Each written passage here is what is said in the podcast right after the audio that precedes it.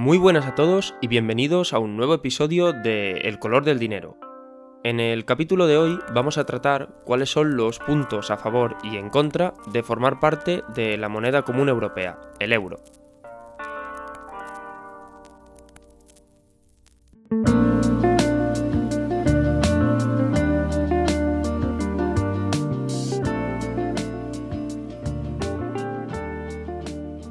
Aunque hoy en día ya estamos acostumbrados a utilizarlo y a verlo por todos los lados, el euro es una realidad relativamente reciente. Hay que tener en cuenta que se diseñó en el año 1992 y no pasó a ser la moneda que utilizamos en nuestras transacciones del día a día hasta el año 2002. En el momento en que se discutía su implementación, se produjeron numerosos debates donde se daban argumentos a favor y en contra de su adopción, todos estos argumentos, sin embargo, carecían de una perspectiva que sí tenemos hoy, la del paso del tiempo, así que no hay mejor momento que ahora para valorar cómo de positivo ha sido entrar en el euro. La eurozona, que así es como se conoce técnicamente al conjunto de los países que utilizan el euro, es uno de los mejores ejemplos que se conocen a nivel mundial de lo que se denomina una unión monetaria. Como su propio nombre indica, una unión monetaria es un conjunto de estados que teniendo cada uno de ellos una moneda y una política económica propia, renuncian a ella para coordinarse a gran escala y utilizar una moneda común y unas políticas económicas comunes. En primera instancia, esta renuncia a la capacidad de decisión económica puede parecer un poco extraña, pero el motivo por el que los estados deciden coordinarse en uniones monetarias es porque se exponen a una serie de ventajas y ganancias que son mayores que los costes que tendrán. Estas ganancias han sido muy bien descritas a lo largo de distintos debates teóricos de los economistas de los años 60 y 70 que dieron lugar a lo que se conoce como la teoría de las áreas monetarias óptimas. Lo que vamos a realizar a continuación es hacer un poco un repaso de cada uno de estos argumentos y ver hasta qué punto en la zona euro se han llegado a cumplir.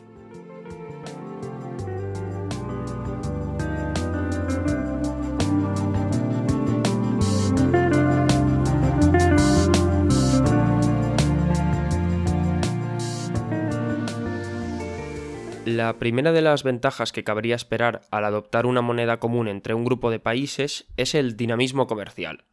Cuando una empresa exporta al extranjero, se expone a mucha incertidumbre. En primer lugar, a la legislación del país al que va a exportar, donde tal vez su producto no es aceptado. En segundo lugar, a una serie de impuestos o aranceles que a lo mejor tiene que pagar para introducir su producto en el otro país, en tercer lugar, el riesgo de que la moneda del otro país no sea la del suyo y por tanto haya que aplicar un tipo de cambio, que puede ir variando día a día. Todos estos detalles hacen que las relaciones comerciales entre los países tiendan a ser un poco rígidas, es decir, no son todo lo fluidas que podrían llegar a ser. De hecho, si lo pensamos, la historia económica de Europa es básicamente la historia de una serie de estados que comerciaban entre sí, pero que se ponían mil trabas para hacerlo. Sin embargo, cuando se entra en una unión monetaria, como todos utilizan la misma moneda, todos tienen las mismas políticas y se abren las fronteras comerciales, es decir, no se aplican impuestos a las importaciones ni a las exportaciones, comerciar entre países es muchísimo más fácil y eso hace que las empresas que viven dentro de la unión monetaria puedan mover mercancías de un lado a otro sin prácticamente preocuparse. En el caso de la zona euro, este argumento ha sido claramente cierto. Cojamos el caso de nuestro país, España, y comparemos cuál era el volumen que tenían las exportaciones sobre el total del PIB, sobre el total de la riqueza nacional, en el año 1980 y en el año 2019. En los años 80, España exportaba el 14% de su Producto Interior Bruto, mientras que en 2019 exportó el 35%, más del doble.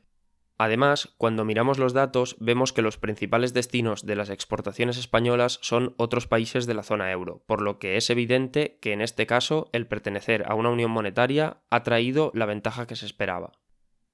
El segundo argumento a favor de las uniones monetarias es lo que se conoce como la movilidad de los factores.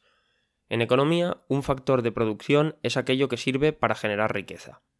Los dos factores más importantes son el capital y el trabajo, el trabajo es básicamente todo el esfuerzo físico o intelectual que aportan las personas en un proceso de producción, mientras que el capital son los instrumentos, la maquinaria, los ordenadores, etc., que se utilizan también en ese proceso productivo. Los defensores de las uniones monetarias argumentaban que si se abrían las fronteras interiores de los países que formaban parte de la Unión, nada que ver con las exteriores, que como bien sabemos siguen bien cerradas, se iría produciendo progresivamente un reparto de estos factores. Por ejemplo, imaginemos que en uno de los países de la Unión el salario es mucho más bajo que en otro. Las empresas de los países donde contratar trabajadores es caro intentarían llevar su producción a esos países donde el sueldo es más bajo,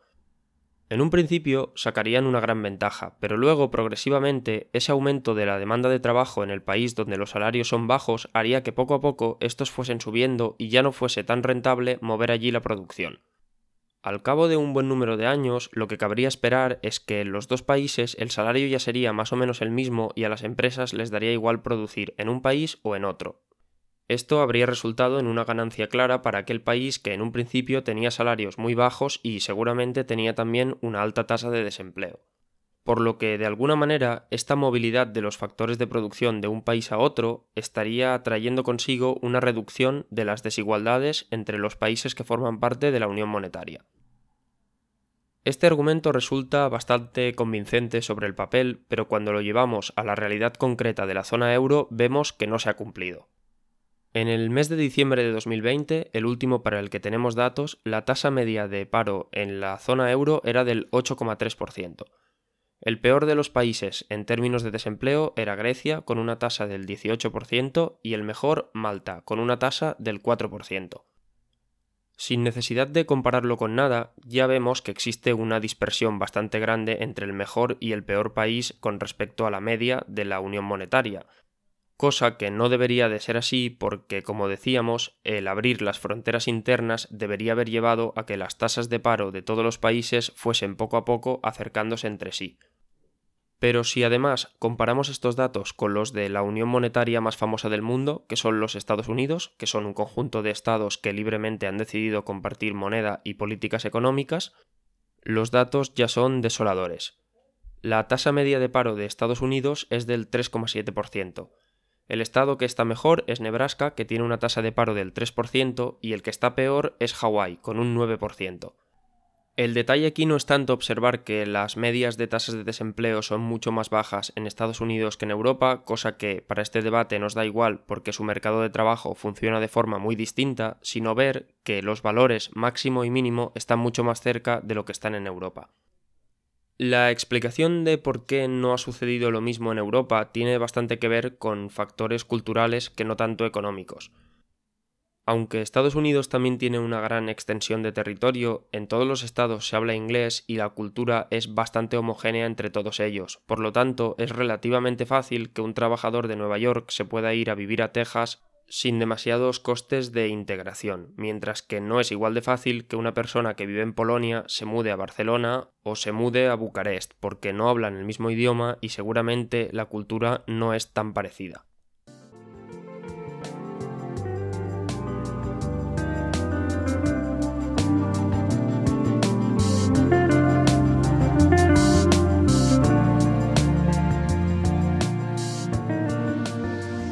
El tercero de los argumentos en favor de una unión monetaria, y seguramente el más importante, es el de la cuestión de la unificación de las políticas económicas.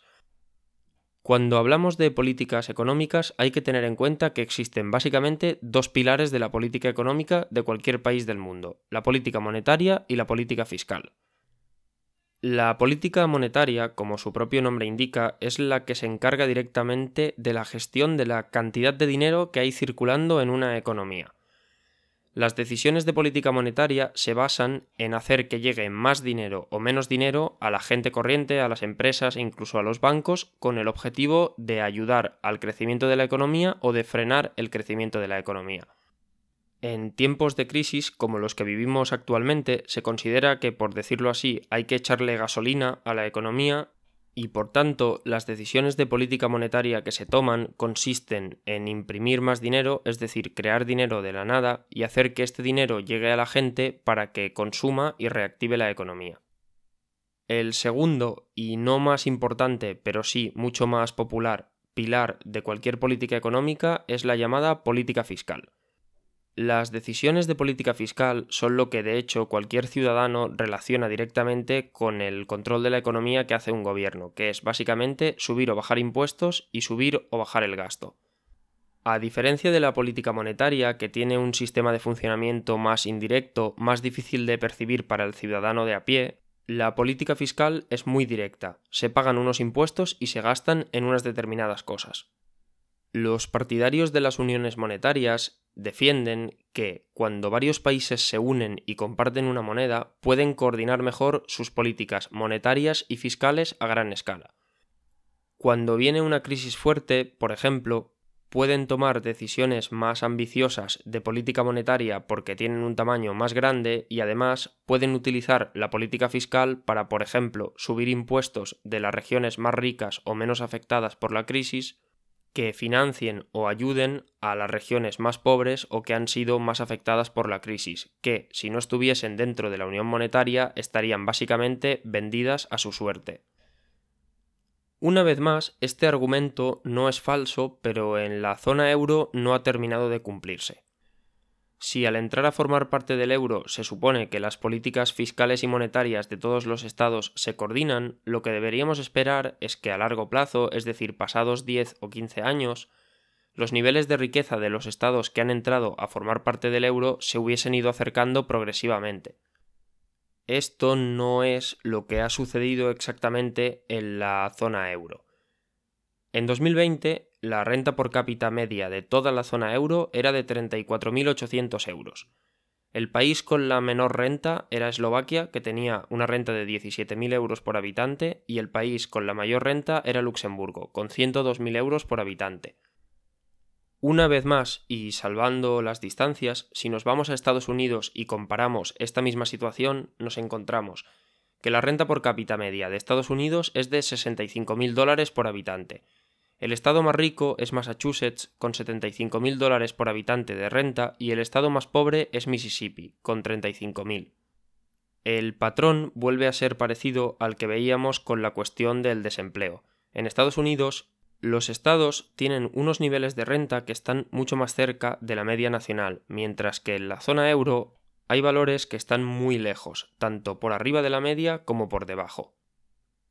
La explicación para esto es muy sencilla. La zona euro es lo que se conoce como una unión monetaria incompleta. De los dos pilares de política económica que mencionábamos, el monetario y el fiscal, la Unión Europea solo tiene el pilar monetario, todos utilizamos el euro, la cantidad de euros que hay en circulación la decide una institución que es el Banco Central Europeo, que no depende de ningún país, pero ni de lejos existe una unión fiscal. Cada gobierno de los estados que utiliza el euro puede poner su propio sistema de impuestos. Cada país también decide libremente en qué gasta su dinero, establece sus propios presupuestos. No existe desde ninguna autoridad central una coordinación que diga en toda la zona euro se va a gastar tanto por ciento en sanidad, tanto por ciento en educación.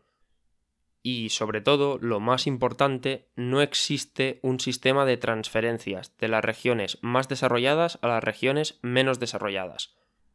Es cierto que hay algunos programas específicos destinados, por ejemplo, a mejorar el estado de las infraestructuras o a financiar proyectos educativos, pero no hay grandes transferencias de dinero que se hagan de manera regular. Sin el pilar de la política fiscal, lo que tenemos es una unión monetaria que está coja, por lo que no es extraño que algunos de los supuestos argumentos a favor de entrar en una unión de este tipo no se hayan materializado. Y, como no podía ser de otra manera, ya no solo es que los países no estén consiguiendo todos los beneficios potenciales que tendría entrar en el euro, sino que el hecho de que este diseño esté sin acabar, esté incompleto, genera una serie de problemas que no existirían si no existiese el euro.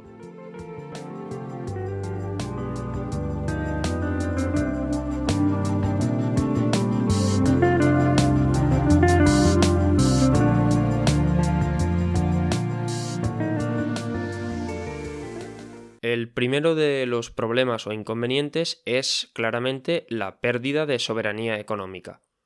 Aunque los estados todavía mantienen la política fiscal, sí que es verdad que han renunciado al control de la moneda.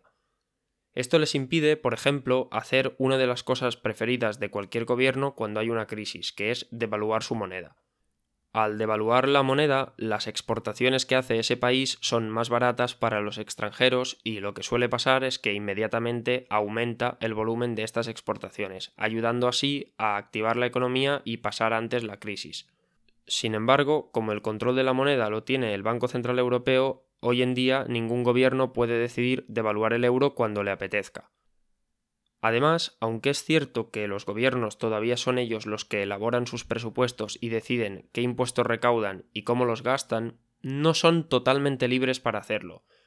En esta unión monetaria coja en la que nos encontramos,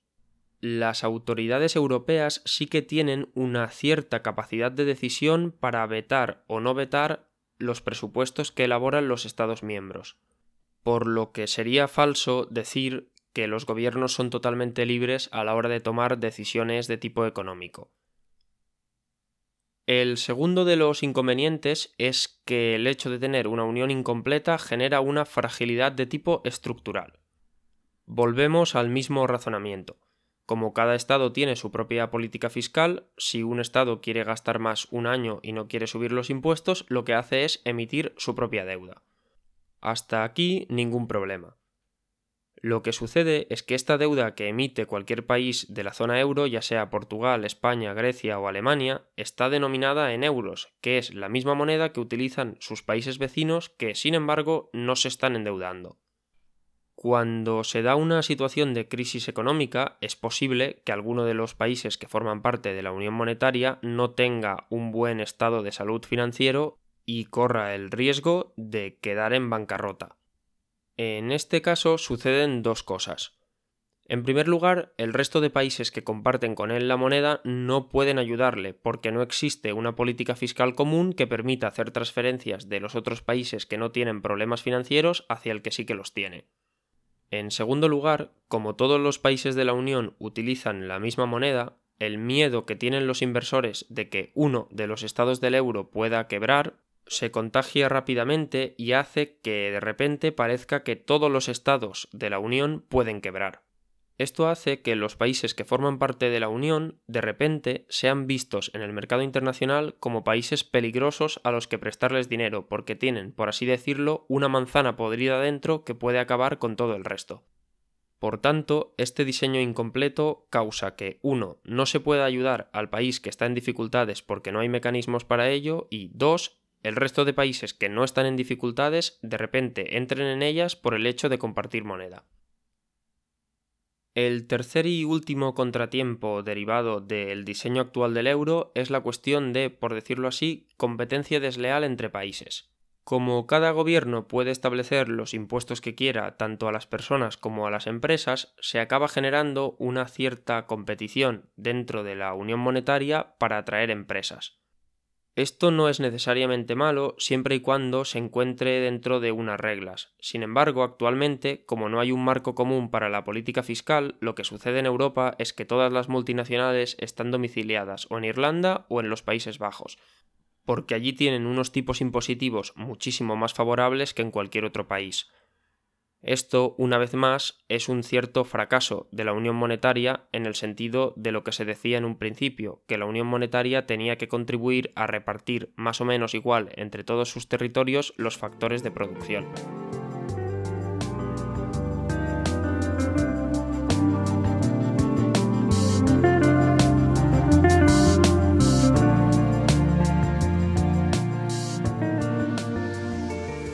Llegados a este punto, hemos visto como para un país cualquiera estar dentro de una unión monetaria es claramente mejor que estar fuera de ella. Sin embargo, si esta unión monetaria está incompleta, como es el caso del euro, se generan una serie de ineficiencias y de riesgos que valdría la pena eliminar.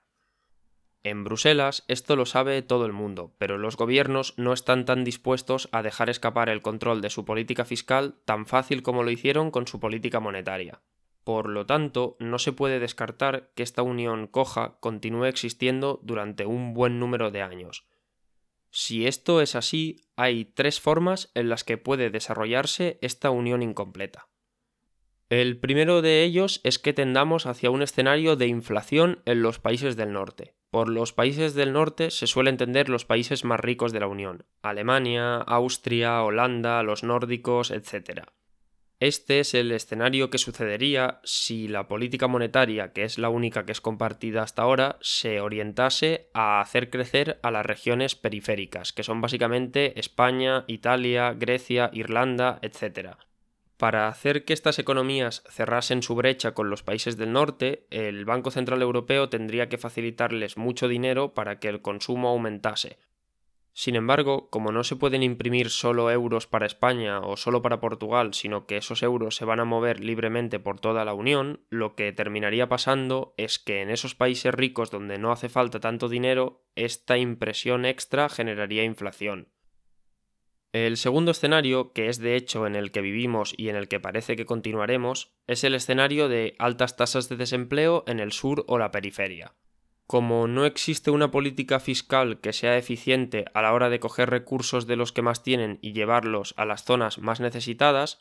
no se hacen suficientes inversiones para mejorar la productividad de las economías periféricas y éstas no consiguen generar suficiente actividad económica para emplear al 100% de su población activa.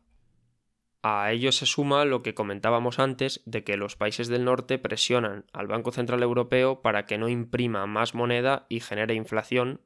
por lo que este pilar tampoco contribuye a cerrar la brecha de riqueza entre el norte y el sur. El tercer escenario es que en algún momento los gobiernos se den cuenta de que esta unión coja e incompleta genera más riesgos potenciales a largo plazo que beneficios, por lo que vale la pena o bien abandonarla o bien terminarla. El grado de coordinación y penetración que ha tenido ya la moneda común a nivel de instituciones, de dinámicas, etc., hace que sea prácticamente imposible romperla sin que la economía europea entera saltase por los aires por tanto, solo cabe esperar que el consenso sea hacia terminarla y beneficiarse por fin de todos esos puntos positivos que se enunciaron en los 60 y en los 70 y de los que la zona euro todavía no disfruta por el hecho de estar a medio hacer.